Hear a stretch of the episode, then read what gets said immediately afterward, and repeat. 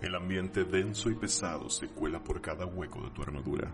Las sombras saltan de una esquina a otra y las paredes parecen respirar con cada parpadeo. Escuchas las formas, saboreas los colores y al voltear atrás, ves al bardo semielfo que te dice, estos hongos están muy raros, mano. Se me hace que andamos...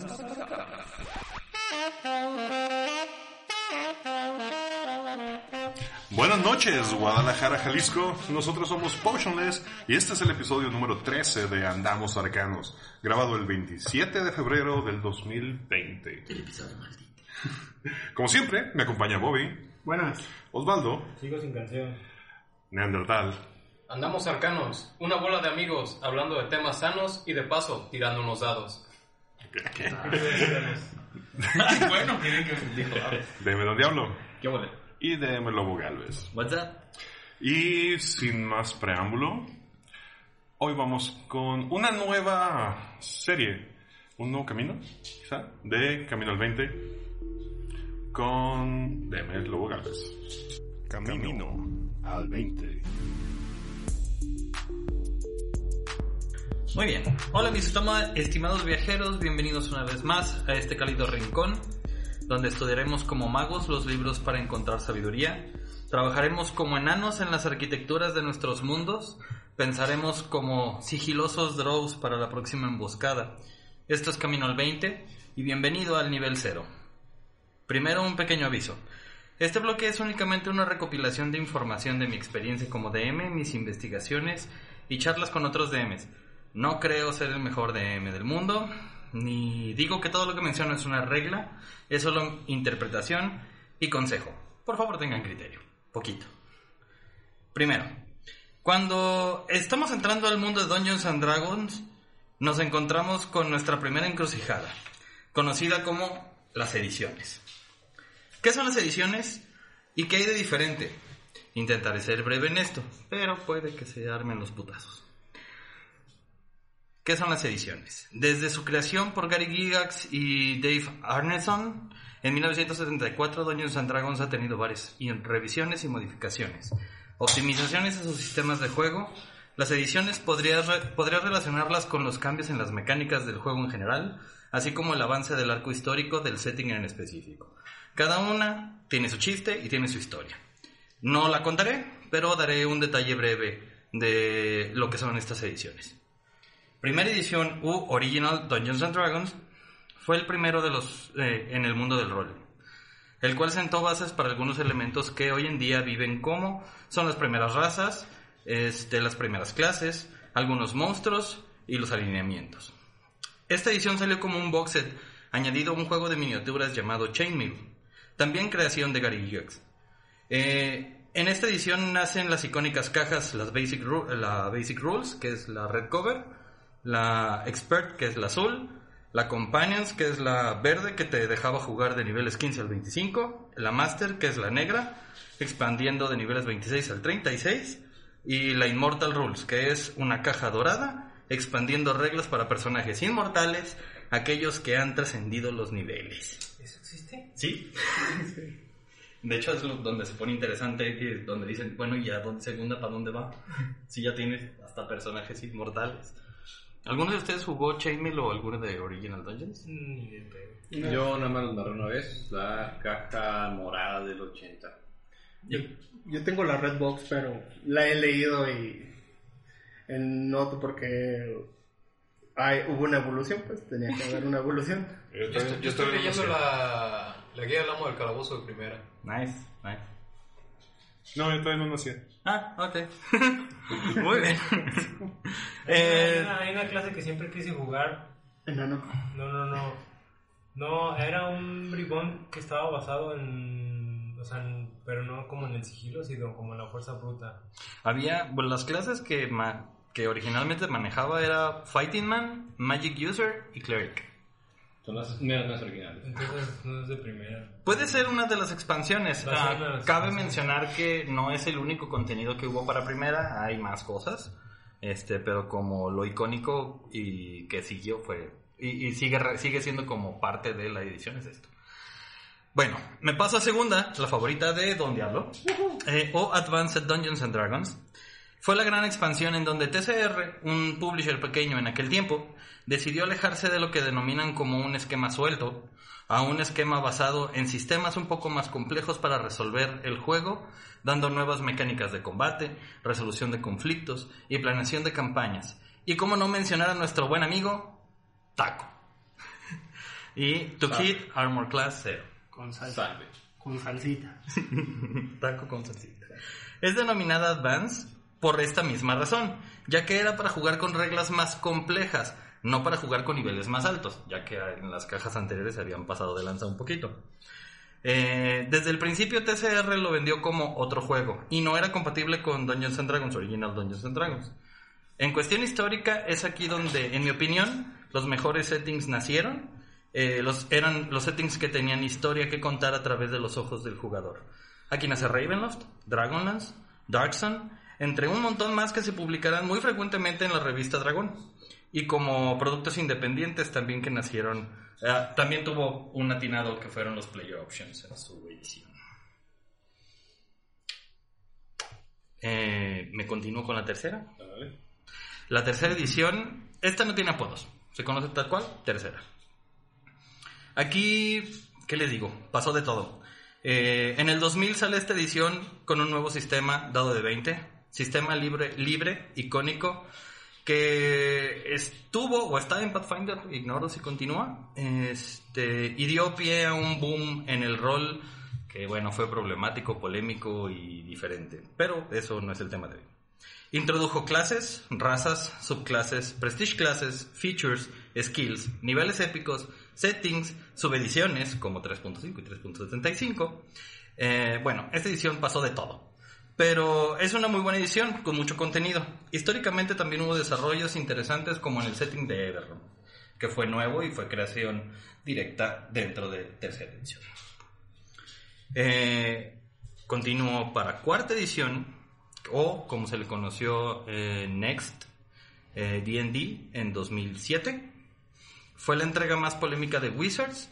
En esta edición cambió las mecánicas de manera masiva, buscando simplificarlas y alejarse de su sistema OGL, el de dado de 20 que ya mencioné. Introduciendo dentro del sistema los encounters, los poderes at will y otras mecánicas de juego que para algunos eh, fue sobre simplificar el juego. Para los nuevos jugadores fue sencillo de adoptar. También en esta edición buscó integrarse con la tecnología, pero ese barco no salpó muy lejos. Por otro lado, un arco histórico dio un avance de los settings ya conocidos, este, como Neverwinter dentro de Forgotten Realms. Eh, y en lo personal, Don Diablo aquí me enseñó que no es el setting, no es el sistema, no es la campaña, la diversión. La diversión la aporta el DM. Y que tanto estés dispuesto a divertirte con tu party. Y los jugadores. Sí, con tu. Sí, ¿no? Y pasamos a nuestra más reciente entrega, es quinta edición, o, ne- o ¿cómo se le llamó? Next también. Next era como se conocía el playtest. sí, sí. Sí, el cuarta edición me equivoqué, perdón. Este, en sus iteraciones desde el 2012 ha destacado con su nuevo cambio de reglas y optimización de sistemas, como lo es el bono a proficiencia, eh, regresando a la defensa simple con solo el armor class. Las salvaciones son ahora ligadas directamente a los atributos de, y dependiendo de la situación, y trayendo el sistema de ventajas y desventajas. Ahora, si no entendiste nada de lo que acabo de decir, tranquilo, no hay problema. Para eso estamos camino al 20. Eh, es en esta edición donde nos enfocaremos el resto del camino, en entenderla para poder subir de nivel nuestras aventuras hasta el épico nivel 20, donde podremos disfrutar de cosas mucho, mucho, mucho más grandes. ¿Cómo ven?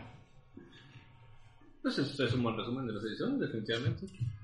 Yo tengo una, bueno, siempre tengo una duda. Cuando decides tú como DM qué edición vas a correr, ¿es una decisión meramente de gusto personal por una edición? ¿O hay una edición que se preste mejor para cierto tipo de aventuras? Sí y sí. Ok. Sí, la neta es que seguramente lo que más pasa es esto, que el DN o, los, o la mesa en, en cuestión son los que deciden qué ediciones a jugar, porque les late, ¿no? Hay gente que sigue jugando este tercera porque le sigue gustando tercera. Está chido, pues cada quien. Este, Claro. Yo me gusta mucho este segunda edición, sigue siendo mi edición favorita. Y pues cuando tengo chance, lo- la propongo para, para jugar aquí.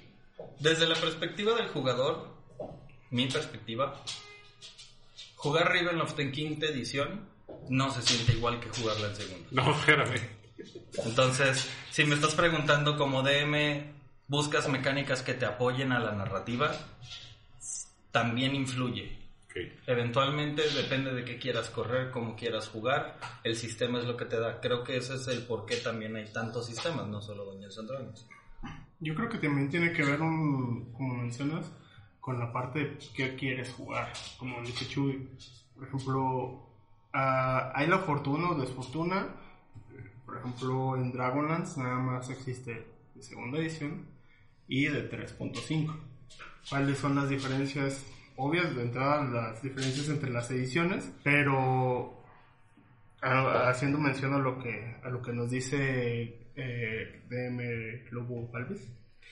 Eh, eh, Dragon de segunda edición, en realidad, los manuales per se no son buenos. No, están gachitos. O sea, Porque las aventuras son, sobre todo las, las cajas eran para que tú siguieras la historia de las novelas. Las aventuras no están gachas. Los manuales de, de settings sí estaban bien, bien apenas. Y, y, y las aventuras como las clásicas, las populares, porque había aventuras donde sí era, tú creabas personaje completamente ajeno a las novelas y jugabas historias que se habían mencionado o lugares que medio se mencionaban en las novelas pero no profundizaban en ellas.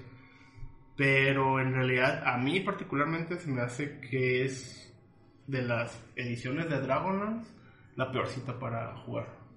O sea, no tiene tanto. Lo que sí es, los manuales enriquecen muchísimo el, el- el mundo, pues, el mundo de Dragonlance. Ahí es donde se ve más, más este, desarrollado que en tercera edición. Y otros juegos similar, pasa lo mismo. Planescape, pues aunque quieras jugarlo en otras ediciones, en realidad Planescape está desarrollado en segunda.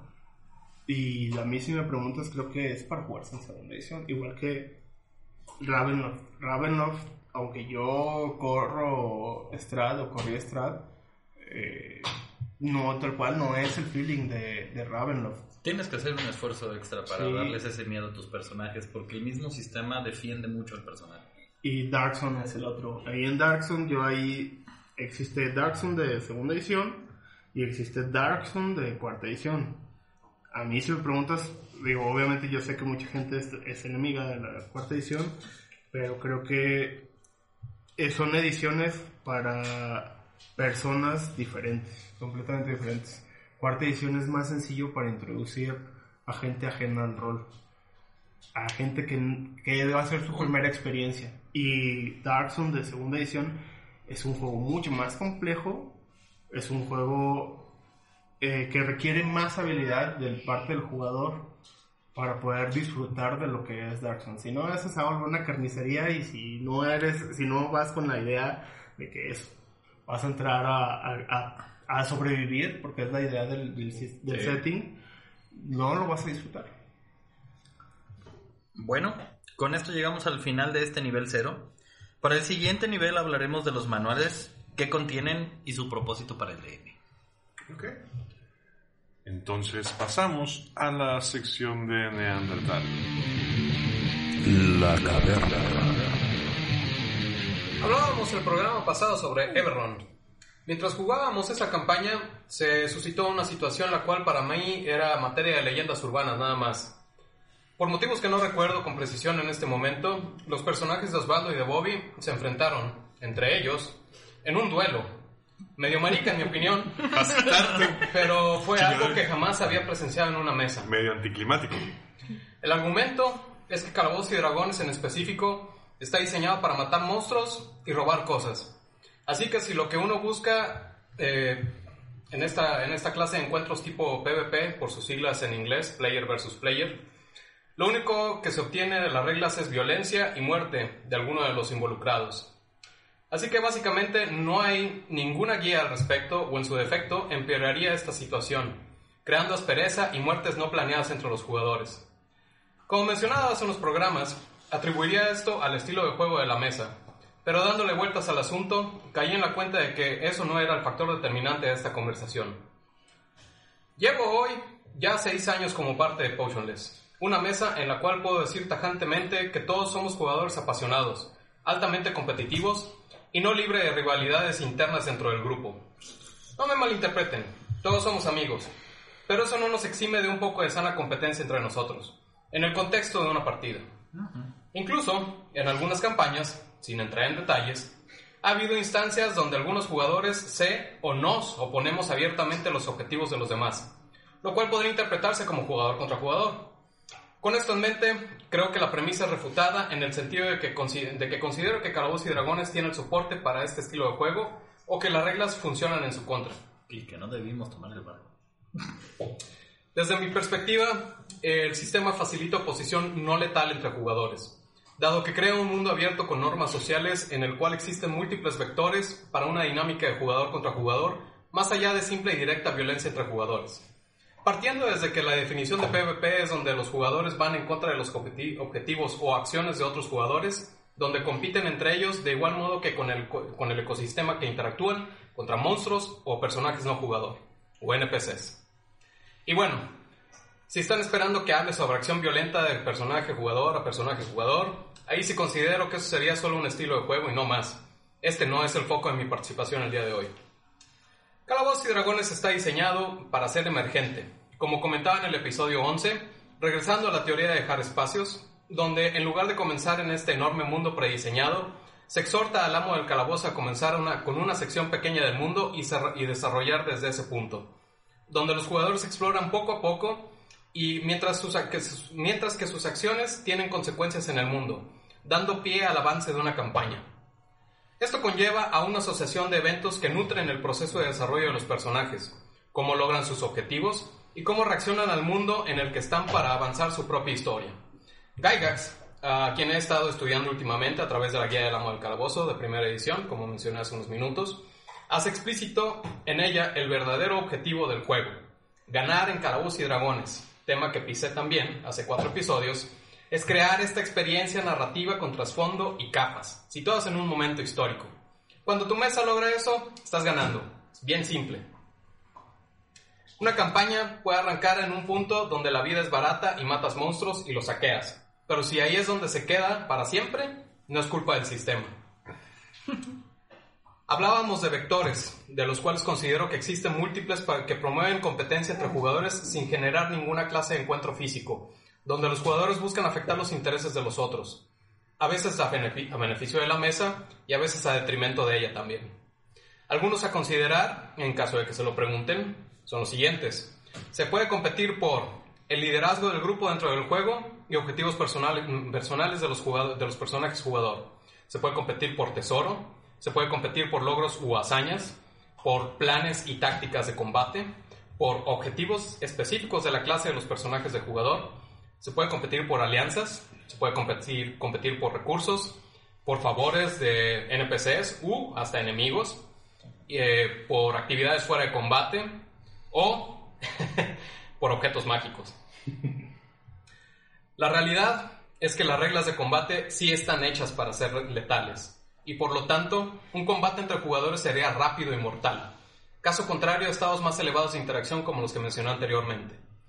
En varios casos, cuando se suscita esta situación de combate entre jugadores, haciendo un poco de, investigación, leí que o se termina por cerrar de plano la campaña, y en casos más extremos, la mesa completa desaparece. Es por esto que en general se trata de evitar este tipo de conflictos. El comportamiento competitivo siempre debe estar enfocado a objetivos de juego, soportados por la mecánica de las reglas.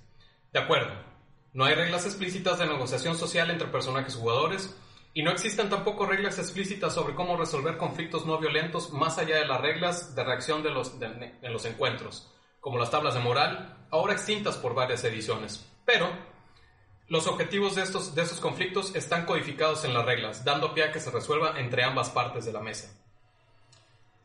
Para finalizar, sospecho que aquellos que creen que el PvP es por inherencia violento no conocen más allá del juego de la misma, de la misma naturaleza en su mesa, donde la violencia es el vehículo que logra, para lograr los objetivos del, juego. Citando de nuevo sobre todo primera y segunda edición, se, compensaba por méritos más allá de matar monstruos, facilitando res- resolución de conflictos por uso de habilidades con soluciones no violentas. Si mal no recuerdo, ese pleito en, del personaje de Bobby Y Osvaldo era porque uno traía un arma que no debía, no debía traer, ¿no? O algo así. Es Así correcto.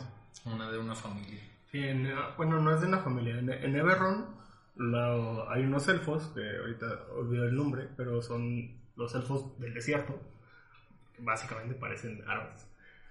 Ah, tienen la, la cimitarra doble, que es un arma específica de Everron, pero esa arma es familiar, se pasa de, o sea, tu familia te la entrega y es como, es un asunto Pues, de sí, es un honor, legado, más es bien. un legado, entonces que alguien, si- eh, en, en el mismo descripción de la raza te dice que si tú te encuentras a alguien ajeno a la raza con, con esa arma, estás obligado a pues, quebrarlo y recuperar el arma.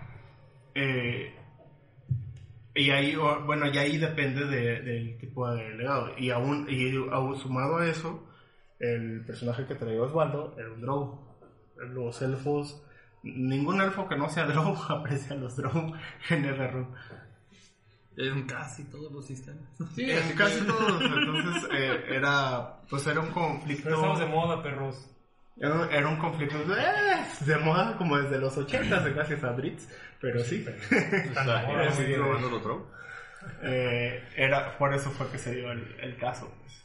A mí creo que una razón por la cual fue un poco anticlimático ese encuentro, y ahorita voy a ir a algo que mencionó Andy, es porque fue a primera sangre. El primero que hiciera daño. Cuando quizá debió haber sido a primer que cayera inconsciente. Hubiera estado un poquito más... Es que éramos nivel 1, ¿no? Ajá, sí, no hubiera... No, hombre. No, no, no, Nivel nivel seis. 6. ¿Pero son 6? O cuatro. Sí, no, No, empezamos nivel me uno, acuerdo. por eso digo. Son 4, no me acuerdo. Uno no. Pero retomando, digo, lo que dice Andy, sí, sí creo, sí, no sé, siempre he tenido la idea de que debería haber alguna mecánica interesante para resolver este tipo de conflictos más fluidamente entre dos personajes jugando, o sea, dos, dos players.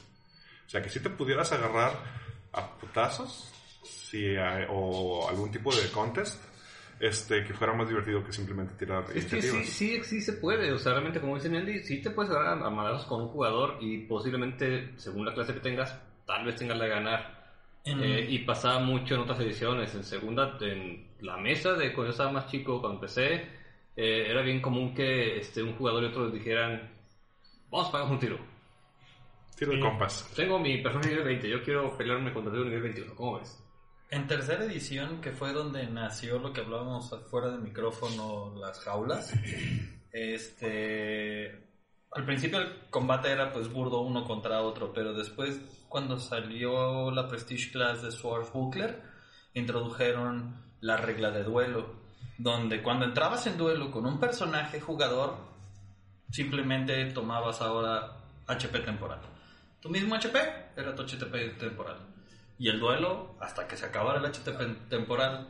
Y ahí entrabas en una situación social, porque te decía, si una vez que retiraste todo el HP temporal, continúas, eh, ya la sociedad ya no te ve bien, porque ya es un pedo de, ya estás rompiendo las reglas de duelo. Entonces, Es- que- ayudaba a esa interacción uno contra uno. El, como, como también comentó Andy, el, o sea, las mecánicas te permiten resolver un PvP, pero no le agregan ese valor al encuentro PvP. o sea, a lo mejor sí fue anticlimático decidir que fuera primera sangre, pero era basado en la mecánica, güey. O sea, no nos íbamos a dar hasta morirnos, güey. Pero todos queremos ver. Sí, o sea, lo entiendo, eso sí lo entiendo, güey. Pero, pero está ese pedo de. ¿Por qué nos íbamos a dar hasta morir, güey? No tenía realmente ningún sentido. No, es que no hasta morir, esas... Por eso, pero es que, o sea, o sea la, la, mecánica, la mecánica eso te exige, güey. O sea, es como, güey, hasta que, hasta que el vato caiga abajo de cero hit points, que es caerlo, dejarlo inconsciente, y pues, y ya, ahí lo dejas. Entonces, ¿y qué haces? ¿Te levantas después de ese, de ese inconsciente y qué? ¿Lo vas a traer en la mira y lo vas a estar cazando y te lo vas a chingar? Aparte, ah, aquí no estamos mencionando la verdadera resolución. El por qué fue a primera sangre fue una discusión que tuvieron los personajes en juego diciendo el por qué la traes puto, pues porque me la heredó y por qué culero. Y hasta que dijeron, pues, arre. Sí, no, no, no cuestiono, que, no digo que haya estado mal.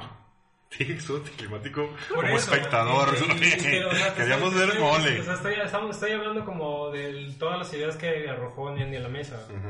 O sea, y obviamente ese no ha sido mi primer PvP, güey. Güey, y, Uy, no. y manchado, güey. O sea, a un vato le dije, güey, no hagas específicamente esto porque yo me voy a encargar de matarte. Y ahí va a ser. Y ahí va y lo hace, güey, enfrente de mí, güey. Entonces, ¿qué hice? En la primera oportunidad lo tiré por un barranco, güey. Así a la malagueña, güey. Y el vato con una cara de no mames. Eso, No, eso no es PvP, eso es abusar. No, no, no. Verga. Y todavía me bajé del barranco, güey, y lo esquiné, güey, le quité la piel. Y me hizo una armadura Ah, con su piel, pensé que lo habías puesto en una esquina. No, güey. no, no. Skin.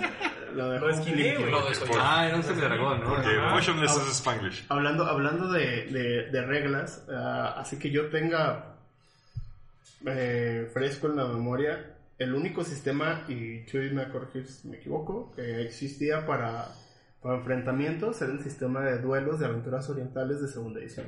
En Dungeons sí, pero también lo existía o se podía, este, bueno, la mecánica se empezaba para duelos en Séptimo Mar y también en este. Ah, sí, sí, sí. Sí, claro. eh, digo, eh, específicamente Pero en en Dungeons sí, había un sistema de y, duelos. y en realidad era igual, ¿no? Es un sistema para que peleen un samurái contra otro samurái.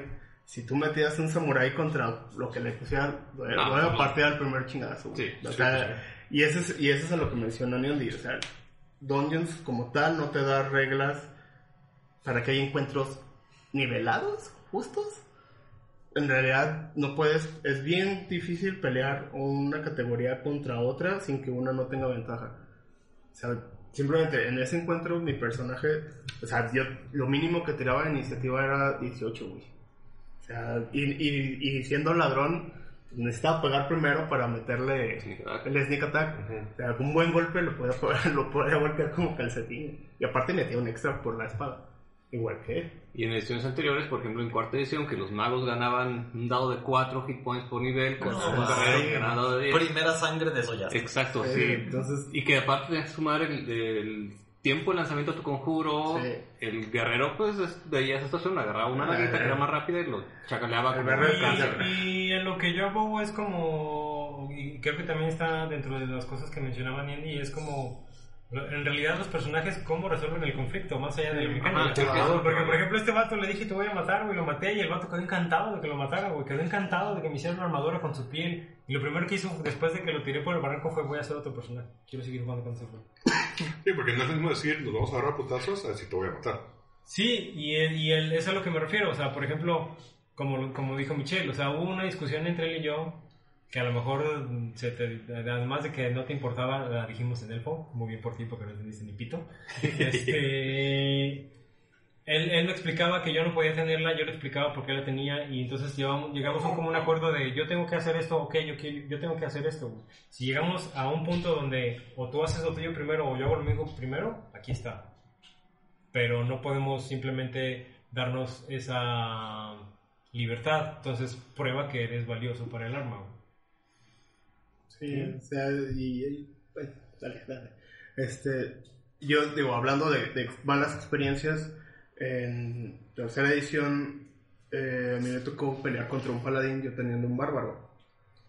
Y mi cuestión era de, yo no puedo, yo como bárbaro no puedo obedecer a alguien que no demuestre que es fuerte. Va en contra de mi naturaleza. Entonces dije, no, no nos vamos a matar. A puños. Hasta que uno quede inconsciente. Y el que gane va a ser el líder del grupo. El paladín obviamente dijo que sí. Y pues nos agarramos. El problema es que si éramos nivel 1, entonces con ganar la iniciativa, pues el bárbaro lo noqueó.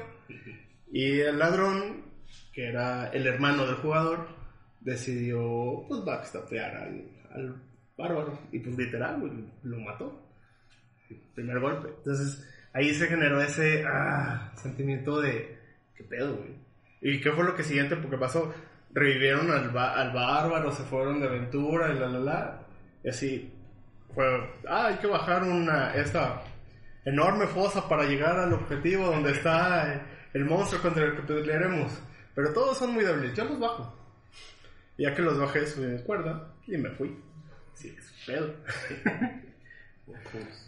Este, pues como mencionaba Osvaldo, creo que el- todo el- la naturaleza del conflicto en realidad cae en el contexto. O sea, ellos resolvieron su conflicto más allá del enfrentamiento, sí o no, este, lo, lo resolvieron con una, con una conversación, ¿no? Pero puedes caer en estas situaciones en las cuales eh, a lo mejor tienes dos personajes malvados dentro de tu party y no lo sabes hasta que se vuelcan encima de ti. Ni siquiera buscas este tipo de conflicto Sí. hasta que ya los tienes encima, ya te echaron dos, tres hechizos, ya te tienen en el piso. Y tú confiabas en estos personajes. Entonces creo que tiene que ver mucho con, con el contexto en el cual estás jugando. Ahora, este, haciendo un poco de, de hincapié sobre lo que comentaba Michelle, creo que sí se ha ido perdiendo este tipo de evolución social del personaje a través de las ediciones. En primera y segunda edición, por ejemplo, hablaban de seguidores, hablaban de adquisición de, de recursos, adquisición de alianzas, que son vectores de los cuales hablé hace poco. Y creo que ahorita, por ejemplo, en Quinta están enfocándose en que todos son héroes, todos son buenos, vamos a durar del nivel 1 hasta el nivel 20 juntos y vamos a cumplir este objetivo y, y a la verga, ¿no? O sea, no hay ningún tipo de desarrollo más allá de, ah, ok, este, este güey eh, terminó la aventura con nosotros y después se fue a vivir a la montaña en la que vivía, este, a ganar seguidores y hacer influencia y otro tipo de situaciones, cuando creo que en realidad más bien están enfocando la narrativa hacia cosas muy específicas y se ha perdido mucho esta tradición. Creo que, creo que es un pedo de estilo de juego. Eh, o sea, entiendo lo que dices y lo veo, por ejemplo, cuando hacemos enrólate y ese pedo, o sea, donde la gente sí es muy... Yo vengo a meterme al calabozo y a ver cuánto pinche dinero saco. Sí, pero creo que a Y- lo que se refieren Andy es, en ediciones pasadas lo hablaban en el manual.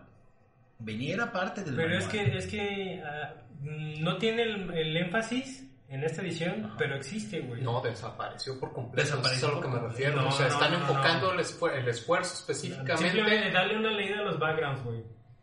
Hay backgrounds que te dan ese, ese, esa Pero- pizca social que si tú te aferras y si tú la construyes y si tú conviertes ese estilo de juego, ahí Pero, está. pero los módulos no están diseñados para eso.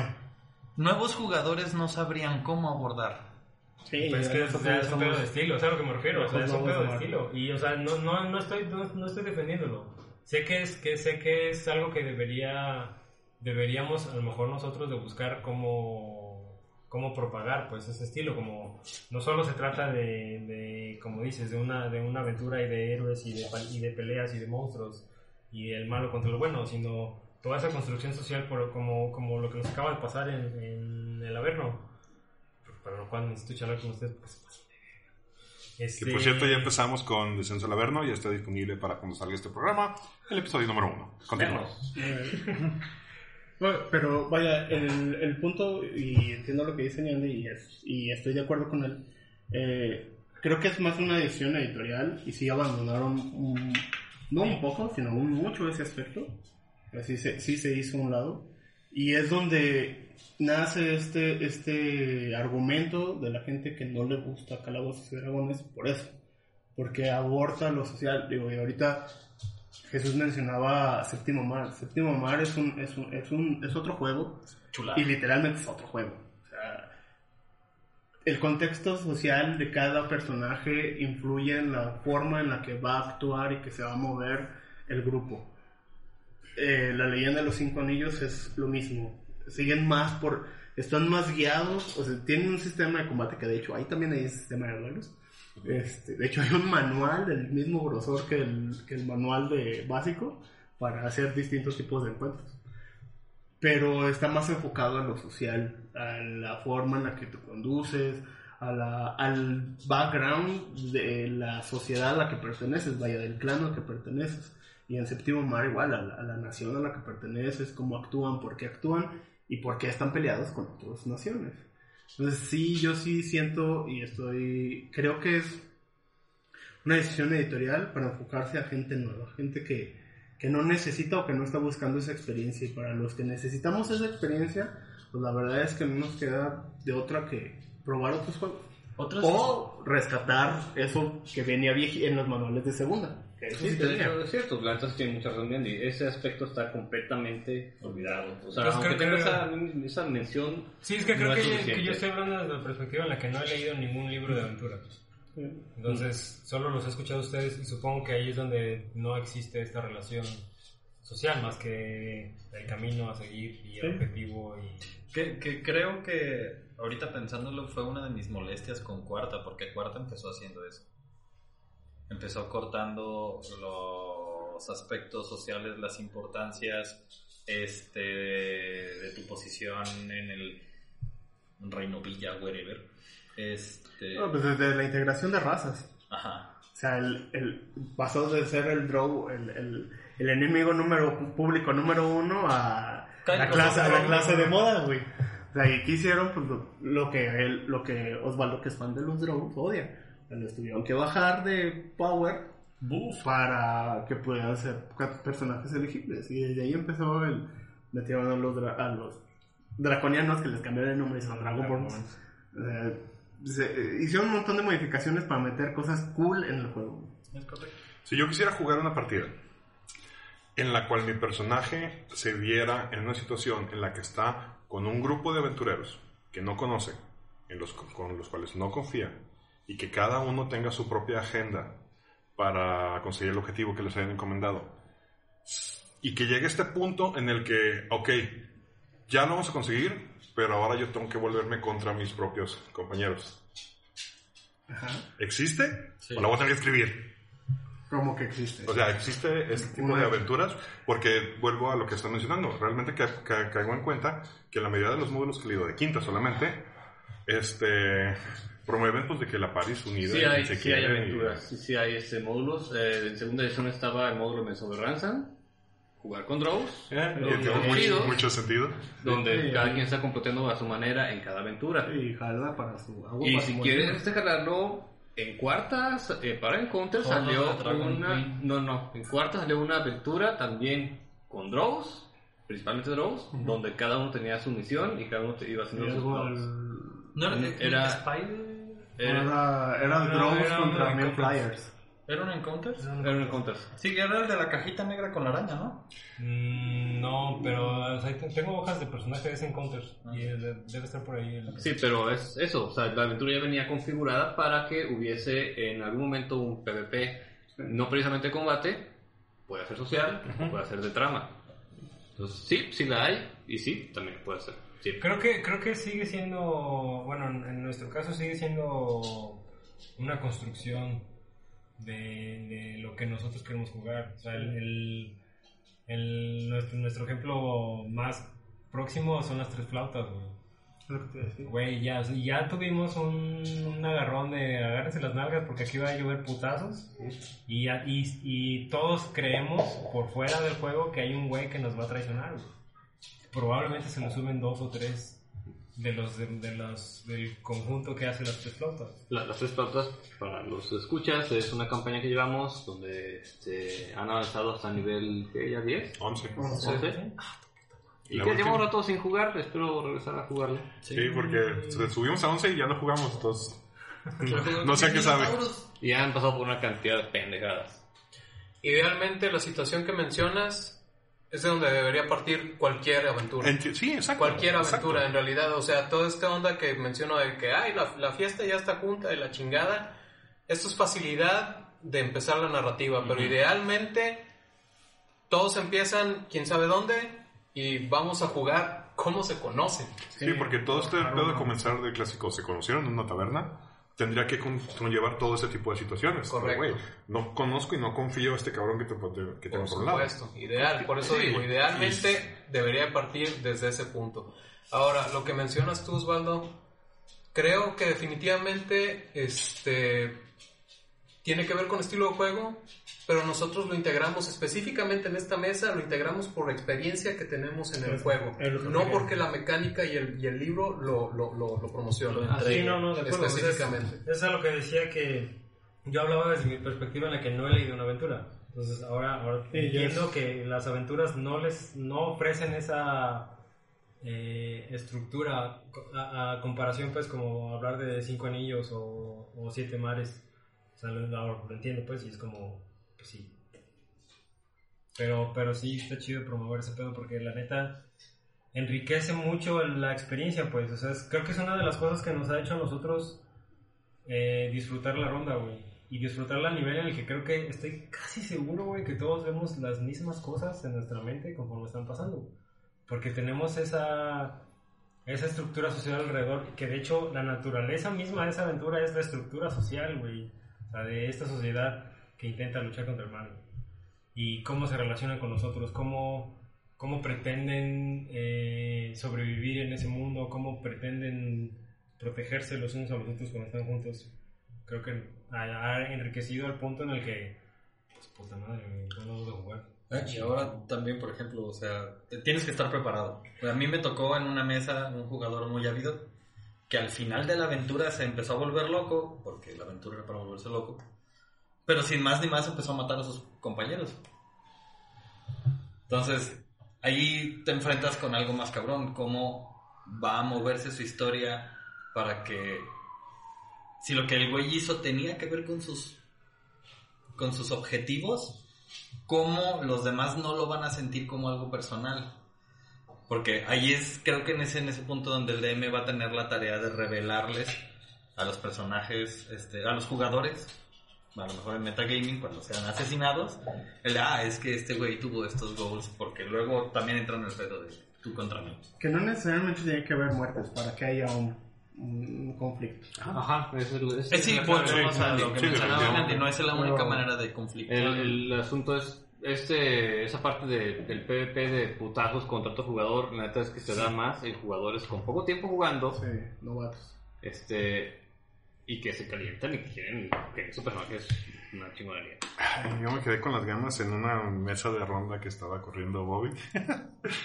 me iba a chingar uno de mis compañeros. Lo estaba planeando así long con y ya no jugamos, entonces ya me quedé con las ganas. Ahora, eh, yo ofrecería como consejo de una opción que he aplicado más de una vez. En una aventura metan un torneo y pongan a pelear a sus jugadores unos con otros. Ah, es cierto. Déjenlos Eso pasar. sí, que se partan la madre, que cuando lo van a revivir o lo van a curar y ya, no hay pedo, es todo. Que se baje el, el, el- La el- tensión. la tensión. Sí, eso oye. lo tengo más comprobado en más de una campaña. ¿Había más secciones hoy? Sí. Ah, ok. De hecho, de hecho, Bueno. este, Pues a ver. ya que Osvaldo ahorita mencionó la leyenda de los cinco anillos, pues entonces hoy no nos va a hablar de la leyenda de los cinco anillos. este, Bobby. Buenas noches. Esta ocasión eh, quiero aprovechar que hoy, 27 de febrero, que estamos grabando, ha salido la segunda temporada de Altered Carbon. ¿Ahí salió? Para. Ahí salió, me acaba de salir el anuncio de Netflix que ahí está. Dice, hoy chichis de Gareda. Y Gareda. Eh, Es un full body, ¿eh? Full. Patrocínanos uno, es un full body. Ay, güey, no llegué a eso, de verdad, me perdió la serie. No mames, güey. sí. Yo no llegué eso. el 3 y... Eso significa que no son sci-fi. eh, específicamente voy a hablar del libro, no de la serie. ¿Hay aunque libro? sí voy- está, exacto. figúrese. Está basada en un libro. Exacto. Y basada es la palabra clave de este, de este. Se llama igual. Y ya. A ver, Vamos vamos, vamos, vamos empezando por quién le escribió.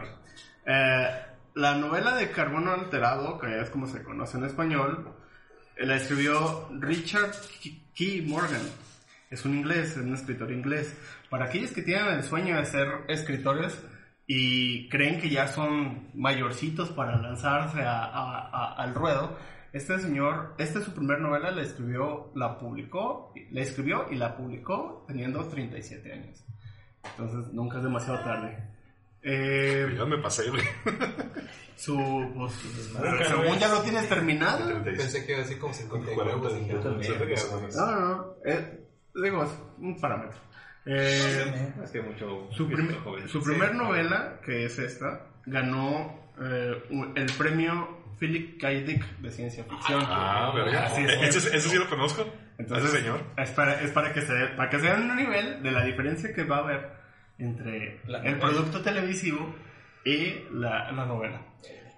La novela está. El género de, de la novela es. Es cyberpunk, pero también es hardboiled, también es post-cyberpunk, y algunos lo, lo catalogan también como post-humanismo, post-transhumanismo. ¿Cómo puede ser Cyberpunk y post- post-Cyberpunk en, en el mismo... Pues sí. Ah, eh, eso es lo que voy. La novela nos habla es para entrar a la época en la que se en la que se supone que está ocurriendo los hechos es el siglo 25 o sea 500 años más adelante de la, de la época actual O Pero- sea, otra vez no vamos a llegar. Pinche, güey. para para este Ustedes, ¿no? para este universo, esta realidad que, que nos describe el autor, eh, hay un invento, o hubo un invento que ha hecho que la humanidad alcance un nuevo nivel. Y es algo que en inglés se llama batteries. Voy a, a to- retomar lo que dijiste, voy a hacerlo en español, son pilas. Las pilas es un, es un aditamento que se te instala en la nuca, justo entre la tercera vértebra y la segunda vértebra. Y básicamente hace un respaldo de ti. ¿Qué pasa con esto? Eh, la gente que es muy rica puede pagar por cuerpos clonados, por clones de él mismo, o comprar cuerpos.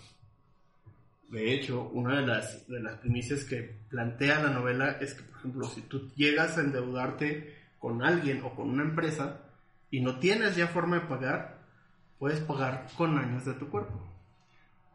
Retiran la pila de tu cuerpo, se va a un almacenamiento virtual y tu cuerpo es rentado al, que, al mejor postor.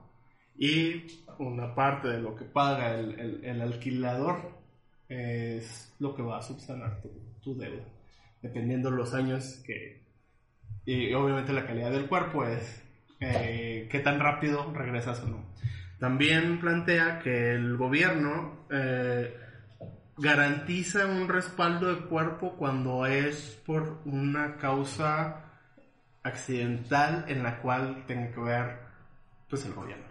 Vaya, un accidente de tránsito por un mal señalamiento, un, hasta un, un- un- si caes por un conflicto de, ¿no? de policías. O sea, si eres un, daño colateral, ellos te garantizan un cuerpo. Ojo, te garantizan un cuerpo, no el que tú quieras. el que tú quieres. Y de hecho, una de las escenas que en la serie y en la novela es, para mi gusto, es muy impactante, eh, es cuando escuchas, eh, va el personaje y escucha una conversación aleatoria en la cual un anciano tiene el, el alma o el respaldo de un niño de 6 años. Shit. Exacto. Porque hubo un error administrativo y se colocó ahí. Porque eh, obviamente evolucionará la, la tecnología, pero No, nuestra no, no, burocracia nunca. Eh, la novela plantea este mundo eh, muy inspirado en, en- Se me fue el nombre. Ah, Blade lo que soy en Blade Runner, sí. Eh, el universo es como si fuera su futuro. Eh, plantea viajes a distintos planetas en los cuales no viajan los cuerpos, sino viajan las mentes. Las mentes son enviadas, vaya, por Wi-Fi a gran velocidad y te instalan en otro cuerpo. ¡A la nube! El personaje principal de, de la novela se llama Takechi Kovacs. Es parte de un grupo, o era parte de un grupo de élite del gobierno, que se llama la ONU. Eh, y sí, es esa ONU. Sí, sí. Ah, es, es un grupo de élite que son soldados enviados, eh, entrenados para ser enviados y reaccionar rápido. Una vez que tú eres pasado de un cuerpo a otro, hay un periodo en lo que te adaptas. Para una persona normal puede tardar hasta dos semanas. Estos, estos, estos cuerpos de élite son entrenados para en 15 minutos ya tener control completo del cuerpo nuevo, del huésped nuevo. A los cuerpos se les llama sleeps, como mangas. Eh, y es por el hecho de que te deslizas dentro de ese cuerpo. A eso es el- referencia a la palabra. Takeshi Kovacs eh, traiciona a, a la ONU y por ende es enviado a una prisión. La- en la, todos, los, todos los criminales, eh, dependiendo del rango del delito, eh, pasan a este proceso administrativo en el cual les retiran su cuerpo, su mente se va a una cárcel virtual y el cuerpo es, pasa a ser parte del gobierno, de estos que te presta el gobierno.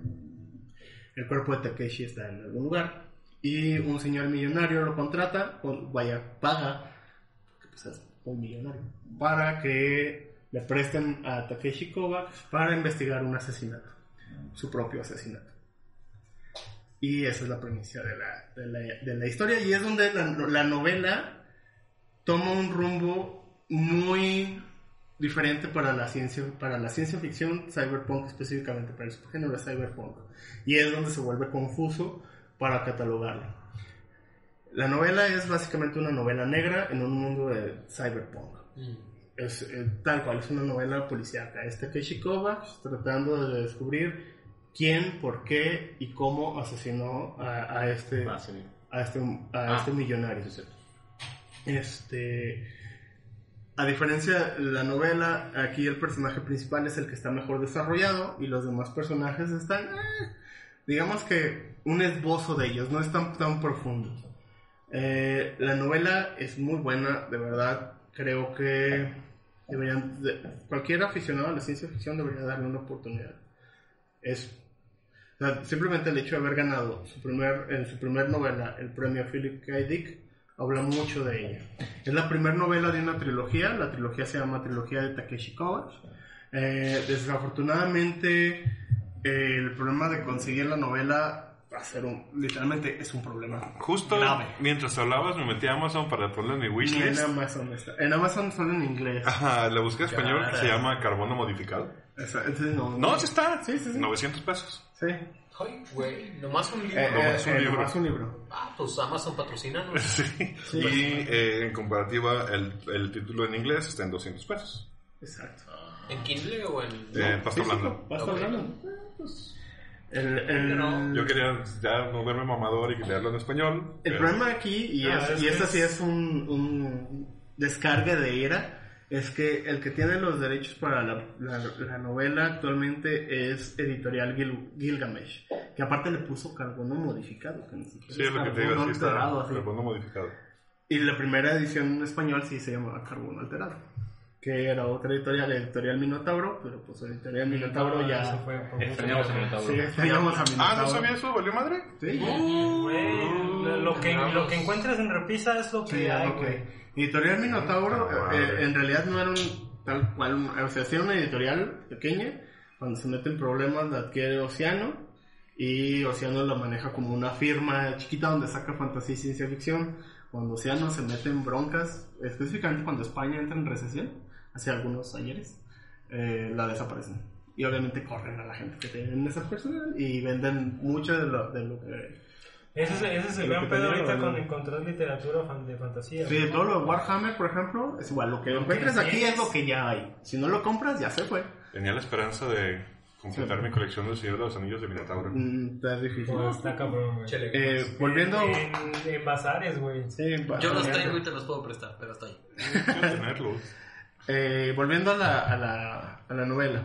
Eh, de la novela no quiero hablarles mucho del argumento porque en realidad es como la novela, las otras dos novelas que reseñé son de estas novelas en las que cualquier detalle que yo les pueda contar, Vale, madre. Spoiler. sí, es un spoiler horrendo. De hecho, es de hecho, mejor que lo estuve a punto de decir un spoiler, pero dije no. esto Es mejor que lo descubran. Y, Y esto y- y estos, eh, creo que me estoy pasando, pero estos últimos minutos, es me queda un minuto creo, o algo así. Ajá. Guau, Bueno, ya, ya seis segundos. Este, No están cobrando. la serie. Dices. La serie está basada, en realidad tal vez hasta el capítulo 6, está, sí está bien llevado. Después toma un giro horripilante. Pero en cuanto, en cuanto a la adaptación de la novela, pero aquí yo voy a romper una lanza por la serie. La serie es una serie de acción, lo cual hace un producto completamente distinto a la novela. Si lo que a ti te gusta es la novela policíaca donde vas a resolver un misterio, aparte metido en un mundo de, de- de cyberpunk, la novela es lo tuyo. Si estás buscando encontrar eso en la serie, no, ni le pongas, ni dale la vuelta. Salió La, la, la serie es una serie de acción En en el- un mundo... En ese, en ese sentido, si lo que quieres es eh, un pedo más detectivesco, más noi, te recomiendo más la última película que sacó el hijo de David Bowie, de un, de un vato que no habla. No creo cómo se llama. eh, voy a hablar de ella, pero así Pero, no- pero no- también es, sí, es- Es también está colocada en esa en ese mundo, en ese en ese futuro, en este pedo cyberpunk. Sí. Y es una chulada. Que no acuerdo cómo se llama. La, la serie tiene cosas buenas. Una de ellas, uno de los detalles que sí puedo hablar es, en la novela el personaje principal se hospeda en un hotel. El hotel en la novela se llama El Hendrix. La identidad virtual que, que controla ese hotel es la personalidad de Jimi Hendrix. ¿Por qué no pasó eso a la serie? Fácil. Derechos. No. Bueno, sí, pero ahí te va.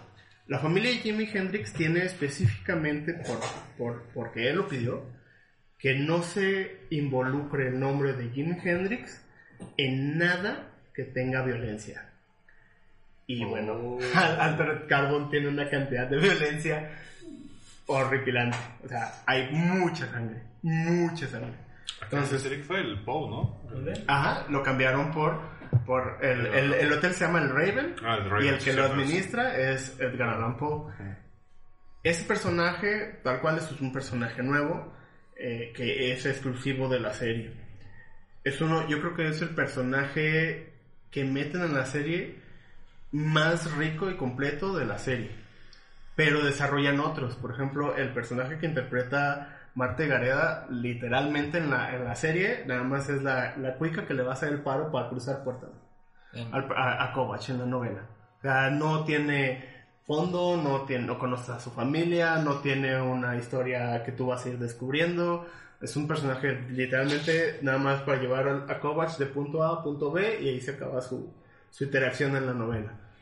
En la serie los personajes secundarios eh, están mejor desarrollados, tienen un motivo, tienen un propósito y eso enriquece la trama de la serie, pero es eso, la trama de la serie. Ajena, ya ¿no? se vuelve un producto completamente distinto con el mismo nombre y espiritualmente hermanos, pero es, si te gustan películas de acción, de ciencia ficción, la serie es muy recomendable.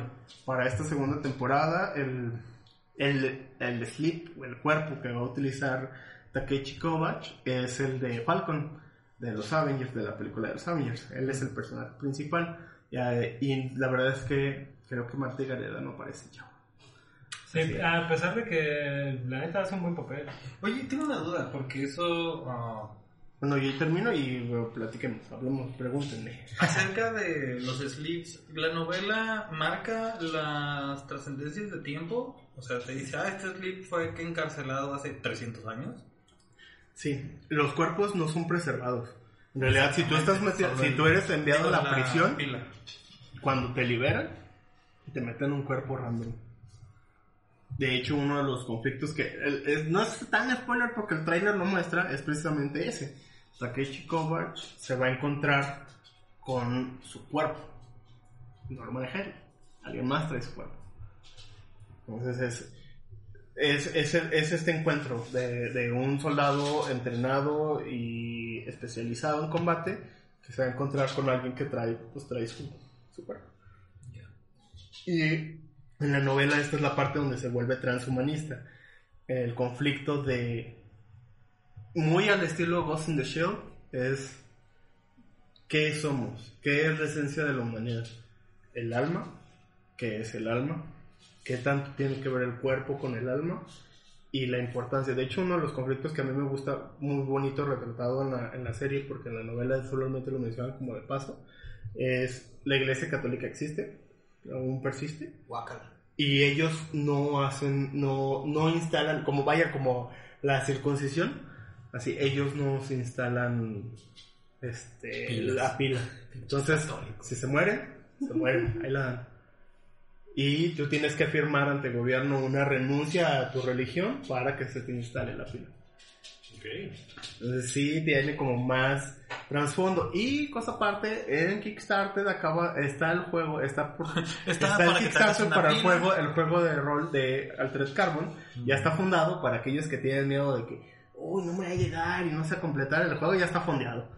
Y se acaba, se acaba la, la participación el 20 de marzo. Así Mientras que no venga de China, no creo que haya pedo. No, viene de una empresa de Los Ángeles. Una- y ya tienen seis juegos fondeados y publicados. A mí el que quiero que se fondee es el de Pasión de Pasiones. No me interesa los demás. Ah, Todos queremos ser Juan del Diablo, ah, sí, sí. Este, pues muy bien. Yo voy a llegar a ver la casa a darle una oportunidad a, al retro. A ver si Sí, paso pues, del episodio podría 3. hacerlo. Pues entonces con esto pasamos a El tema de hoy, tema de hoy. Un tema, ¿no? que todos, que todos, creo que todos confiamos en nuestros compañeros y que los demás sí se prepararon. ¿Podemos, podemos dejarlo así como en qué bonita sección estuvimos hoy. Qué bonita sección. Ok, vamos a entrar- podemos no entrar en pormenores. Deja nomás pongo esto. ¡Escupe, Lupe! Ok, mi idea es hacer una serie de episodios dedicados a dar consejos de cómo hacer, qué paso seguir si quiero hacer mi propia campaña homebrew. Eh, digamos que ya jugué, eh, me gustó mucho, lo disfruté mucho y empiezo a desarrollar una idea propia. El- Hablas de- por idea propia te refieres tanto a la aventura como al lugar donde se va a desarrollar la aventura. Ajá, sí, completamente, completamente. Y setting, no tiene que ser Sí, sí, sí. fantasía medieval, o sea, yo Sí, sí. puedo hacer lo que sea. Este, me encantaría poner de ejemplo una idea que traigo que yo quiero empezar a desarrollar para un one shot que ya se los he comentado. Me encantaría hacer un one shot de estilo de persecución basado en The Warriors, en la película. Este, a menos de que me corrijan, creo yo, que una vez definido, pues de qué quieres que se trata tu historia y dónde se desarrolla, o sería definido eso primero. Creo que eh, primero eso, eh, más bien, ¿qué es un homebrew? Ok, perfectamente. ¿Qué es un hombre, señores? Hacer, hacer cerveza en casa. Ajá. es un homebrew, ¿no? Es tal cual generar tu propio lo que sea, porque creo que vamos aquí a hablar desde sistemas. Puedes hacer un homebrew system hasta una campaña exclusiva para un sistema ya predefinido. O sea, generar algo para doños, por decir algo. Sí, hasta es, una- es técnicamente lo que hacemos todos como comenzamos a jugar por regular, bueno, o lo que hemos hecho hasta aquí, ya hoy en día no es tan común porque hoy te venden ya el setting, digamos, de este Forgotten, pero digamos que juegas Dungeons and Dragons y lo único que tienes son tus manuales. No viene ninguna otra información más que mecánicas y clases y mood, pero no te dice cómo es el mundo, qué hay en el mundo. Sí, es nada más te sirve como una guía y esa es la clave para un homebrew. Casi siempre que todo que alguna persona empieza a jugar rol, empieza siendo sin querer tal vez un homebrew. Mm. O sea, él decide dónde están jugando, cómo se llama, entonces ahí los tienes este, inventando nombres de los pueblos y En la taberna mal. ajá, Primer eso- consejo, tengan una libreta a la mano para que apunten sus tonterías. siempre es muy, muy importante. Recuerden que está en los top 20 del camino del Tam- 20. también se, se extiende, claro, a lo que dice Michelle. Tu homebrew puede ser, no me gusta Dungeons Dragons, quiero, o no tengo, o no quiero usar dados 20 porque les tengo fobia o lo que sea. Hay gente, pues, que bueno. no gustarle el dado de 20. Ay, muchos. Y dicen quiero usar puro dado de 6, entonces se dedican a crear su propio sistema o adaptar un sistema para hacer su sistema de jugar Dungeons and Dragons con puros dados de 6, por ejemplo. Para efectos de practicidad, Ajá, en este caso no me gustaría meterme en broncas de crear un sistema, ok. sino de utilizar los recursos que ya existen. Va, que sería lo más sano en realidad. Creo que el primer consejo ahora sí sería establecer el tema o las... a- a- ¿Cómo podríamos decirlo? El mood. El setting. mood del setting, del setting que vas a generar, como lo dijo Bobby hace un momento, si lo vas a hacer una novela noir, estás mencionando Warriors, obviamente estás hablando de un pedo más de guerrillas y de urbano. Un setting semi-moderno. A Y mí, a mí- a mí, caótico. por ejemplo, sí, así, sin, sin conocer mucho lo que quieres hacer, yo- si a mí me preguntaras, yo te recomendaría que utilizaras el sistema de Black Saddle. Porque donde la violencia es, o sea, no, Sí, quieres, no quieres que haya violencia. Ok. Así de O más. como, como, como en Warriors. Cada que había pleito ahí, caía uno. Así. Y, en, y en algunos conflictos hasta de a dos. De hecho, después de sí, ver... es muy, muy, muy, muy cruel. Es- spoilers. Después de pensarle mucho y ver unos que sí me recomendaron, tanto este, Osvaldo como Choi, al final el que, por el que más me empecé a decantar es por una adaptación, el de Black Sabbath. Exactamente. Sí, es Después que- de jugar Black Sabbath. Es que el, si- el sistema es más para que resuelvas las cosas de manera inteligente, social, con habilidades y no que- con pleito. O sea, mm, fuera de, obviamente puedes buscar un sistema más complejo que te ofrezca un árbol de habilidades y Sí, crecimiento sí. de los personajes bla, bla, bla, bla. Pero, pero creo que la misma naturaleza de tu idea radica mucho en, en lo que el jugador puede aportar. Y una de las cosas que hace Black Hat es eso, güey. Es como, ¿qué quieres ser? Y, y después de, no recuerdo exactamente, pero ya que eliges la cantidad de dados que tienes en los atributos, entonces dale habilidades a esos atributos, ¿no? Como este conocimiento de la calle, este sentido de la dirección, tirar puntazos, tirar puntazos con un bat, ese tipo de cosas que, que va, que va a aportar al mismo jugador porque vas a permitir que el jugador se convierta en un warrior. No le vas a dar un warrior como va, es como, güey, conviértete en un warrior. Creo que, creo que Black Sad es una muy Sí, buena ese, ese pedo de Black Sad de tú dime en qué eres bueno, a mí se me hizo primero, me sacó mucho de onda y después se me hizo súper interesante. Por eso me gusta mucho mi personaje de, de Black Sad. Y sí, creo que en este caso... Me gustaría mucho que esto se convirtiera como en un construyamos esto juntos. Pero no quiero dejar de lado cualquier otra opción que otra persona podría tener.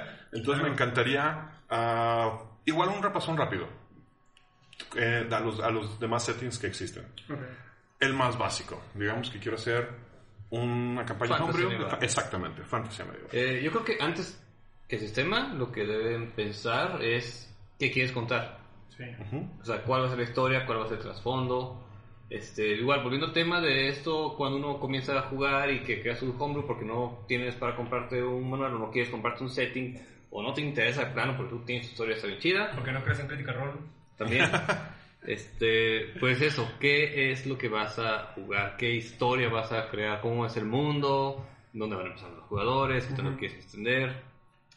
En una experiencia muy personal de cuando comencé a jugar y que hice mi homebrew, mi propia campaña, mi propio mundo, técnicamente comencé con una idea. Eso es fantasía medieval y van a empezar en una ciudad muy grande llamada Mortos, donde van a pasar estas chingaderas. Y alrededor hay tal tal cosa y hay un pinche bosque negro, porque siempre hay un bosque negro en algún lado. Hasta en Harry Potter hay un Porque bosque. Tolkien, Porque Tolkien. Porque Y ese lo tomas como estas ideas que has visto en otras historias y vas generando tus propias cosas. Ahí es donde decides, ¿a qué hay? ¿Qué hay? ¿Hay todo lo de Dungeons and Dragons? O no, no hay esto porque no me gusta esto, o puedo incluir este, otras cosas que no contempla Dungeons and Dragons. Ok. Si en tu setting quieres que haya este, espadazos porque haya gente que usa pistolas, pues puede haber, no hay pedo. Aquí, por ejemplo, hablabas de setting de diferentes sistemas. Está Dungeons and Dragons, está Pathfinder. Ujú. Está, en este caso, si quieres jugar como plana- es un planasmo, güey. Bueno, sí. Eh, si quieres jugar algo más tirado a alta mar, ya mencionaron Séptimo Mar. Si quieres jugar algo más noir, Black ahorita es una de las opciones. Si quieres jugar oriental, está la leyenda de los cinco anillos. Entonces, creo que es muy importante decir, si vas a utilizar un sistema basado en algo que te dé un enriquecimiento del lugar, por ejemplo, la leyenda de los cinco anillos, que es, te enriquece todo lo social, ¿lo vas a utilizar? ¿Te sirve para tu campaña, para lo que tú quieres contar? Si no te aporta, ¿por qué escogerías ese sistema? Y dices, ah, porque lo que aporta para mí es el sistema de batalla. Eh, Sí, porque si quisieras, por ejemplo, hacer esta campaña de, de, de Warriors, hacerla tal cual de conflicto armado, ah, o sea, un tipo de mechanic, un tipo, o sea, película de Charles Bronson, pues entonces, güey, mejor agarra moderna de Dungeons and Dragons de Dado de 3.5, 20. güey, dado Dado de de 20. 20 moderno. Hay un montón de armas, hay un montón de formas de solucionar un conflicto y pues es un sistema para resolver conflictos. No, no vas a omitir toda la parte social, tecnológica, solamente lo que te sirva, pero pues ya tienes ya ahí todo hecho, nomás es adaptar qué sí vas a usar y qué no vas a usar. Pues es que una vez que tienes elegida la historia o que ya tienes al menos una idea clara de qué lo quieres contar, como en tu caso, eh, creo que si vas a elegir un sistema, yo tomaré en cuenta unos cuantos puntos. Ok. Adaptabilidad del sistema a lo que tú quieres lograr, que es lo que están hablando. Correcto. ¿El sistema se adapta para los putazos o se adapta más a lo social? O sea, Black Sat se adapta eh, más a lo social a la investigación, también a los chingazos, pero no conviene porque es- tal vez quieres que el combate dure más. De 20 se adapta mucho a los golpes, no dejará lo social, pero está muy enfocado a las habilidades. Eh, otro de novela noir, perdón por meterme, pues Call of Cthulhu. Super También, noir. también fue uno de eh, la versión moderna. Era la- una de las primeras que vi. Pero la versión, pero qué tan letal es. Igual. Y la- el otro consejo que yo te diría para saber elegir este sistema es la curva de aprendizaje. Sí, la curva de aprendizaje para ti si no sabes sobre el sistema y para los jugadores si lo han jugado o no lo han jugado. Porque no es igual este, que, agarres su- eh, que adaptes el sistema de quinta edición que la tercera, por ejemplo, o que adaptes Cypher o Fate. Sí, que son, digamos, este, Open, like, un open poquito systems. más este, abiertos y que tienen otro tipo de... Yo no este, sé si lo traes en tu lista. Sí, pero también, ahí- pero es no es como para este ejemplo, es eh, buscar cuál es la curva de aprendizaje que es para tu sistema. Ok, respecto a eso yo tenía claro dos cosas. Eh, por la naturaleza de lo que quiero hacer, no, cre- no creo que diera para una, una campaña larga, es un one shot. Ajá. ¿sí? Entonces tenía dos sopas. O agarrar un sistema muy popular que todo el mundo conociera, ¿Mm? o agarrar un sistema con una curva de aprendizaje muy baja, muy fácil de aprender, que pudiéramos captar inmediatamente. Son darle buenas opciones las dos. Sí, si lo planeas jugar con nosotros, que ya somos viejos lobos, este, pues, así, Sí, casi, que- casi que cualquier cosa que nos que pongas. Échale. Pero si lo vas a poner, por ejemplo, si, si alguien nos está oyendo y quiere preparar a lo mejor algo para, para, lo- para el enrólate, eh, yo buscaría un sistema que fuera sencillo.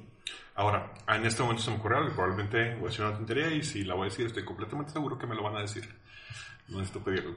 Este, digamos que lo hago, queda muy bien y digo, oye, quedó tan chingón que lo quiero trepar a Drive to RPG.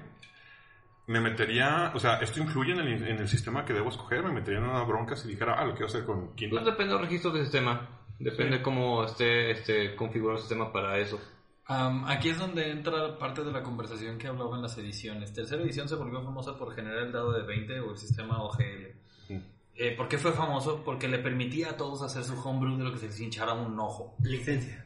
Licencia. Licencia OGL. Licencia OGL, perdón. Y el sistema si es de 20, el- la licencia El sistema dado 20 con licencia OGL. Y se volvió un desmadre. Nació una cantidad... impre- Hubo un boom de, de juegos de rol basados en ese sistema impresionante. Tanto que hay tantos tan olvidados que nadie sabe dónde están. Pero hay sistemas que sean completamente libres. Claro, claro, claro. Sí, Entonces, sí, de sí, 20 sí. es, 20. es libre. Ajá. De hecho, quinta edición eh, generó una sección de licencia libre. No es igual, no es todo el sistema de quinta, es un, es un capado, pero una vez más aportó una licencia libre para los jugadores. Pero es que libre más, es más como que, con más que- o sea, no, no veo por qué tendrías que incluir el sistema en tu contenido. Por eso es mi pregunta, o sea, a lo mejor es una estupidez lo que estoy diciendo. No, A lo no, mejor no, no debería o sea, no- preocuparme. No, es que, no es que sea una estupidez, lo que voy es lo que hemos, lo que hemos dicho sobre, sobre el contenido de la ronda, güey. Es como, güey, esto se juega con, con estas reglas, con este sistema que nosotros no vendemos, te recomendamos que tengas este libro, este libro, este libro, pero mi contenido es este, güey. Sí, es, sea, es- el, el es este, se construye así, la narrativa es- funciona así, este es mi mood, estos son posibles arquetipos, estos son tus, lo que enfrentas. Creo que el mayor problema va a ser si utilizas partes del sistema. pues, pero eso, eso Si te lo solucionas con. Leyendo con una... la- Ajá, o sea, la hoja legal, en la hoja legal, pues nada más te incluye, o sea, lo que estos, estos, estas partes pertenecen a fulano, mengano, perengano. Y en la, ya la parte carnita para la gente es en una hoja ponerle, este, esta aventura fue escrita con, eh, utilizando este sistema, se recomienda usar este, este, este, este, que pertenecen a bla, bla, bla, bla, bla. Algunos tienen este, reglas libres de que podría ser la otra opción. O sea, adaptarlo a un sistema de estos que tienen las, las Sí. sus básicas libres que las puedes utilizar. Por ejemplo, bueno, yo recomendaría, igual, para sistema, este, pues tomar en cuenta los pros y contras de los diferentes sistemas que quieres o que podrías adaptar. Por ejemplo, la obvia que todo el mundo usa, que digo, la gente sí está subiendo homebrews basados en quinta edición. Sí, es la opción obvia porque tienes ahí las reglas básicas para eh, tomar gratuitamente, para adaptarlas sin tanto pedo, pero nada más las básicas. Eh, pros, pues básicas, gratis. Es tema amigable, es fácil de entender, es adaptable. La neta se puede adaptar, nada más requiere un poquito de trabajo. Contras, mecánicas de creación un poquito claras, o sea, no son, tienes que buscarle mucho para encontrar la mecánica exacta de cómo está funcionando. Y si quieres expandirlo o comprender más las reglas, tienes que tener manual básico por lo menos. Y la neta es que se adapta más a fantasía que a otra cosa. La neta. Si, por ejemplo, yo recomendaría el Age, Age System de Bill Roney. Los pros es que, igual, básicas gratis, se entiende muy fácil, muy poca curva de aprendizaje, es un tema súper este, amigable. El material se consigue fácil también y también se adapta muy bien a lo que sea. Contras, no le veo muchas en realidad. Eh, Fue el primero al que me acerqué. ujú, Eh, lo creo que lo único que me alejó fue que estaba muy tenía una gran parte enfocada a toda la parte de mágica ujú. y pues, yo dije ah espérame no quiero buscar uno que sea todavía más más adecuado a lo que quiero hacer No, se puede adaptar, solamente pues, recorta la parte de la magia. porque incluso uno que es por ejemplo, es mo- me- Moderno, moderno, moderno hecho. Sí, No, no tiene- o sea, tiene como adaptaciones por si quieres hacer como magia tipo Call of Cthulhu en esta madre. ah ok pero sigue siendo Este, magia Sí. Sí, los Sistema de modernos- 20, los modernos van a ser sistema de 20 que ya lo dijeron, sobre todo el moderno, que es el que te recomendarían. Eh, los pros, hay un chingo de material homebrew para que nada más agarres y adaptes. Contras, la dificultad media. Y digo media porque si te metes en las broncas del sistema de 20, que es su principal problema, que son los skills y los feats, pues vas a hacer un juego un poquito complicado. Tendrás que recortarle mucho para que sea sencillo. Ese es- si quieres una curva de aprendizaje corta dentro de dado de 20, definitivamente tienes que jugar niveles bajos, porque a la hora de hacer encadenamiento, dices, Quítate de pedos, quítate las skills y ponle una lista limitada como en quinta edición. Te quitas de broncas, así arreglas, el sistema de 20. Así lo Ok. Y lo, mi recomendación principal, sistema de 6 genérico. Ok, ese sí nunca lo he jugado Ok, es un sistema muy sencillo. De- Tienes un puño dado de 6 que tiras según la cantidad de número que tengas en tu habilidad. Es todo. Tienes una serie de habilidades. Pros, es completamente gratuito. Contras, Es es, un tabula rasa. Ok. O sea, viene el sistema nada más si tú tienes que aventarle todo. O sea, no hay cómo adaptar, o sea, todo tienes que hacerlo de cero. Yo, le agregaría como contra que en realidad es un sistema. pues, no, yo no le llamaría popular. O sea, no es desconocido, pero nadie, nadie dice, ¡Uh! Vamos a jugar de base. No, pues ponle que no, pero. Es muchos- como los frijoles. Pero es la base de otros juegos como Black Sat. Sí, sí, sí, es- por eso digo, es como los frijoles. Está bueno, pero no es lo que eliges a la primera del menú. Sí, pero es la raza de, de todo eso, entonces. Pero todo eso es pura mercadotecnia en realidad. O sea, es a mí me llama mucho la atención. A lo mejor voy a voy a eh, diferir de lo que estamos hablando, pero siempre que hablas de juegos de rol siempre tiran un dado de 20. Independiente, nunca tiran otros dados. No, o sea, la imagen del juego de rol Ah, es un 20. dado de 20, Sí. específicamente. Es la más popular. Entonces, creo que más, va más, si, si, si este, im- imprimes esta imagen eh, como la imagen, la imagen de los juegos de rol, toda la gente va a asociarse a dado de 20. No porque el sistema no tenga méritos. Sí, sí, sí, pero eh, no sé. Otros, oigan, para ahondar un poquito más, aprovechando, y porque seguramente nuestros escuchas estarían interesados en conocer otras opciones, otros sistemas que vi fue, pues, Fate y Fate acelerado. Fate, fíjate que nunca le he puesto la atención de vida, traté de leerlo, pero me dio mucha hueva. Pues el- lo que jugamos con Hugo, que próximamente también lo tendremos en el canal. Es basado, es en Fate, Hunter, pero sí lo encontré muy, muy sencillo de, de comprender. Sí, el, el sistema también Demon es, también ese Demon Hunter puede ser. Cuando- Solo que a mí se me hace como rarito. Yo no me metí tanto en Fate porque admito que fui presa del peer pressure. Lo que sí encontré fue mucho review negativo. De gente que decía que no le gustaba. Entonces, pues me seguí, seguí investigando. Así di con GURPS. Ay, güey. Es buena opción. También es gratis. Eh, sistema 6 también. Pero también no puedo contar algo. Nomás sé que. Porque Bueno, inmediatamente brinqué a Black Sad. Mira, GURPS hay dos. GURPS normal, que te vas a atascar de cantidad de cosas y habilidades que tienes que adaptar. O GURPS Light, que tiene menos cosas y es más fácil de adaptar. Si te interesa, tengo el manualito ahí en casa. De hecho, digo, y eso es para los escuchas más que para lo que tú quieres hacer. Ahorita estaba pensando que están las reglas de Dungeon Crawling. ¿Se llama Oh. Dungeon Crawl? Sí, ¿no? Dungeon Crawl, Dungeon Crawl Classics. Dungeon Crawl Classics. Classics. Classics, sí, es, es. También es libre y. Pues es Mm. fantasía. Es libre las básicas también. Sí, pero. El manual se compra. Ah, no, no, el manual sí, pero tú puedes crear, o sea, a lo que voy es, si tú quieres crear una campaña o algo para un mundito de fantasía más, de esas reglas son, no, no traen broncas de que tú agarres las reglas, o tú utilices, crees tu No, pues- chingadera y digas que necesitas, lo único que tienes que decir es, este, este manual, esta aventura, esta campaña se juega con las reglas de Dungeon Crawl Classic y ya. Sí, pero te digo, eso puede ser con cualquier sistema. Sí. Sí, sí, pero ah, vaya, me refiero a comercialización. Comercialmente ellos sí tienen, no es, es licencia, ah, esta que es open. Ajá, sí, pues no, es que es sí. un retroclon a fin de cuentas. Sí. Es uno de los muchísimos retroclones que hay que agarran las reglas del, del old school este, RPG y las adaptan. Sí. Ok. Bueno, volviendo entonces a cuál, a cuál sería eh, el más adecuado, me gustaría ahondar un poquito más en cómo es, cómo me lo imagino. Setting, la película de los Waters. Va. Y yo creo que todos la hemos visto. Sí. Sí, el que no, ahorita se Sí, sale. se deberían ir a verla porque está en, en Prime, creo. Póngale No está- pausa no está y se van a verla y luego regresan en el mundo para play. Sí, porque a partir de aquí spoilers. Uy, De una película de los No 70. te digo spoilers. ya dijimos las reglas. Acaba, está la gran reunión de las pandillas. Acaban de cometer el asesinato. Acaban de inculpar a los guerreros y se pelaron. Cada uno de los jugadores es un miembro de otra pandilla. La pandilla vendría siendo tu raza. Y cada pandilla, no las voy a meter a las ciento y cacho, voy a meter nada más a las que salieron de la película Ajá. y una que otra que me gustó. Tiene ciertas habilidades raciales, vamos a llamarlas, propias de esa pandilla. ¿Sí? Y cada uno tiene un arquetipo.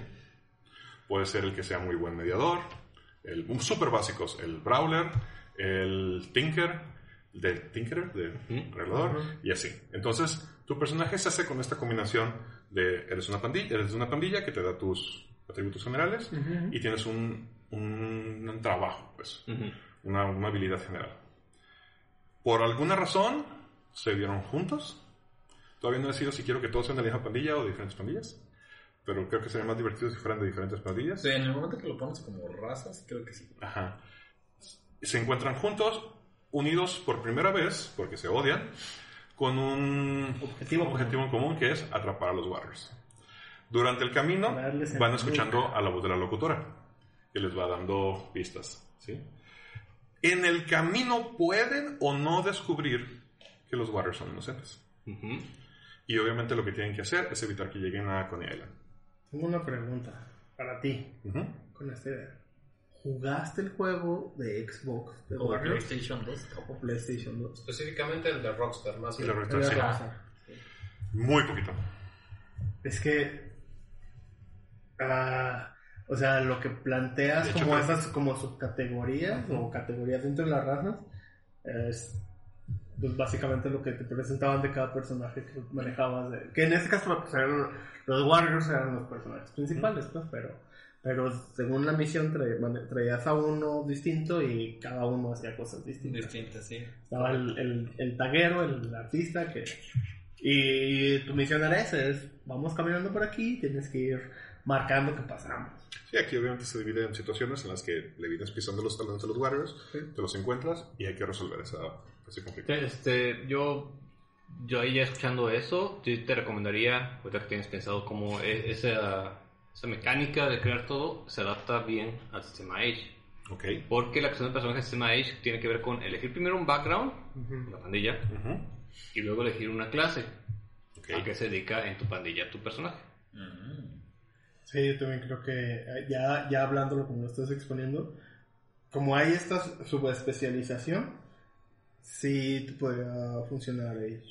Ok, pues entonces yo creo que sí le voy a dar. Y si conoces más de Nueva York, por ejemplo, y le quieres meter un poquito más de punch, también puedes incluir previamente a la pandilla que elijan de qué barrio vienen, y eso podría dar incluso otro tipo de de habilidades. Según yo, si no recuerdo, cada, pues, al escoger la pandilla, escoges de dónde vienes. Cada pandilla es de... Sí, cada Sí, pero, cada- es que cada pandilla puede abarcar uno o más barrios. Y entonces. Ah, eso sí, no estoy seguro. No, estaban divididos. Según yo, sí, tienen Tenían tours bloques. específicos. Ah, entonces... Que lo platicaba con Osvaldo, aquí se me ocurrió algo. Este. O hago lo que hace cualquier juego, y aquí está el mapa de la ciudad de Nueva York en ese entonces, ¿sí? Y con. Yo ah, poniéndole por donde creo que van a pasar, que nunca le atino, por supuesto. O decir, señores, no tienen mapa, pero la acción sucede en la ciudad de Guadalajara. Uh, eso sería fabuloso. Mira, yo, yo te voy a contar la experiencia que tuve haciendo algo así. Eh, yo les puse carne fresca a los muchachos, a los más viejitos. Todavía no estaba con nosotros. En el primer enrólate. Yo recuerdo, sí. Ahí estábamos. Este, y utilicé como escenario Guadalajara. 10 años, perro. No más, no más, hace 10 años. Utilicé como escenario Guadalajara. Porque me daba la facilidad de que puedes usar elementos de la ciudad que la gente ya conoce, tus jugadores ya conocen, lo cual hace que se identifiquen y que se metan más en- a profundidad en el juego. Sí. Ya conocen qué barrio es barrio difícil, Ya saben cómo do- por dónde es- cómo actúa la tira. Eh, sí le da otro sabor, creo, creo que ayuda, sobre todo como, como es una idea nueva, nueva, pues, este, ayuda a que se inmersan más en la historia, más rápido. Porque ya conoces por dónde estás pasando. Sí, eh, por cierto, es mi idea, no me la roben. No, y también les permite, eh, porque también lo apliqué yo este, en carne fresca y lo apliqué en, en Cazafantasmas también. Mm. Es, les da chance de saber cómo improvisar porque ya conocen cómo las cosas. No tienen que preguntarte qué es lo que hay y qué es lo que no hay porque es fácil de imaginarlo. Entonces podría poner de que, ok, empezamos en la Minerva y tenemos que llegar a fiestas de octubre. Ya, tu Puede ser. Pero sí. A pie, A no hay camiones. Pero hay, pero hay tren Y- ligero.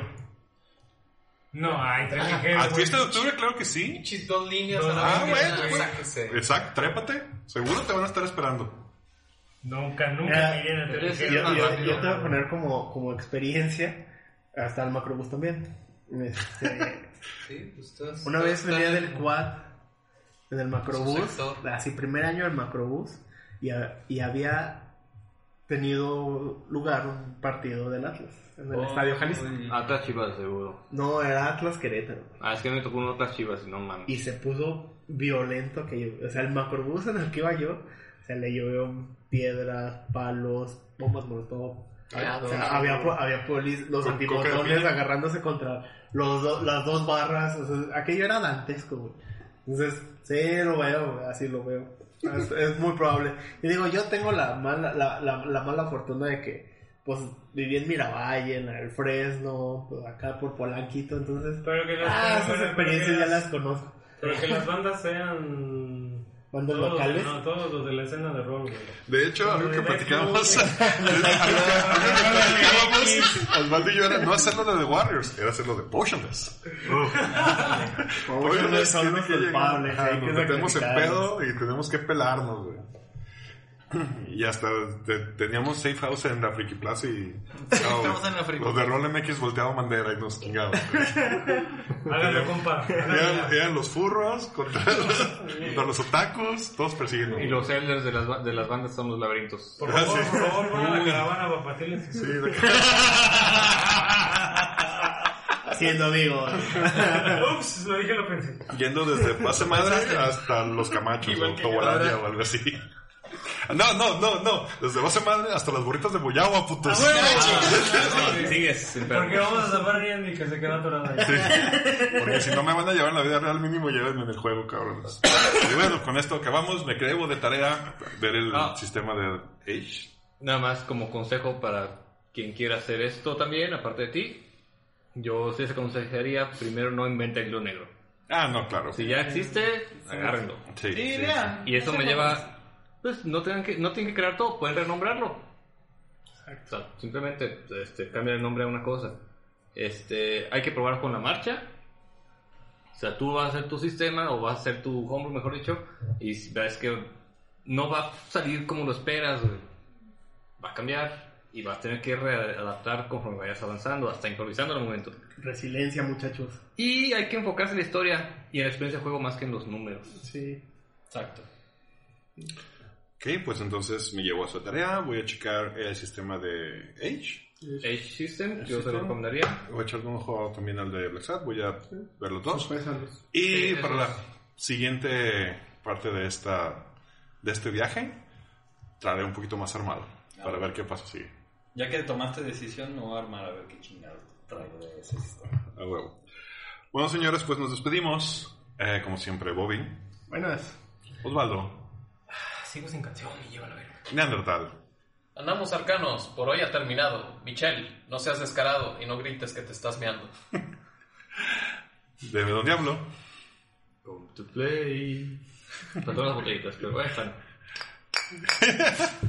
M. Domiados, digo.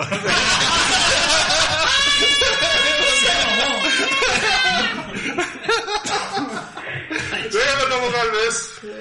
¿Qué les digo? Nomás estoy esperando que termines de decir. Y yo soy Quetzal Revolver, que se despide de ustedes y nos vemos la siguiente semana.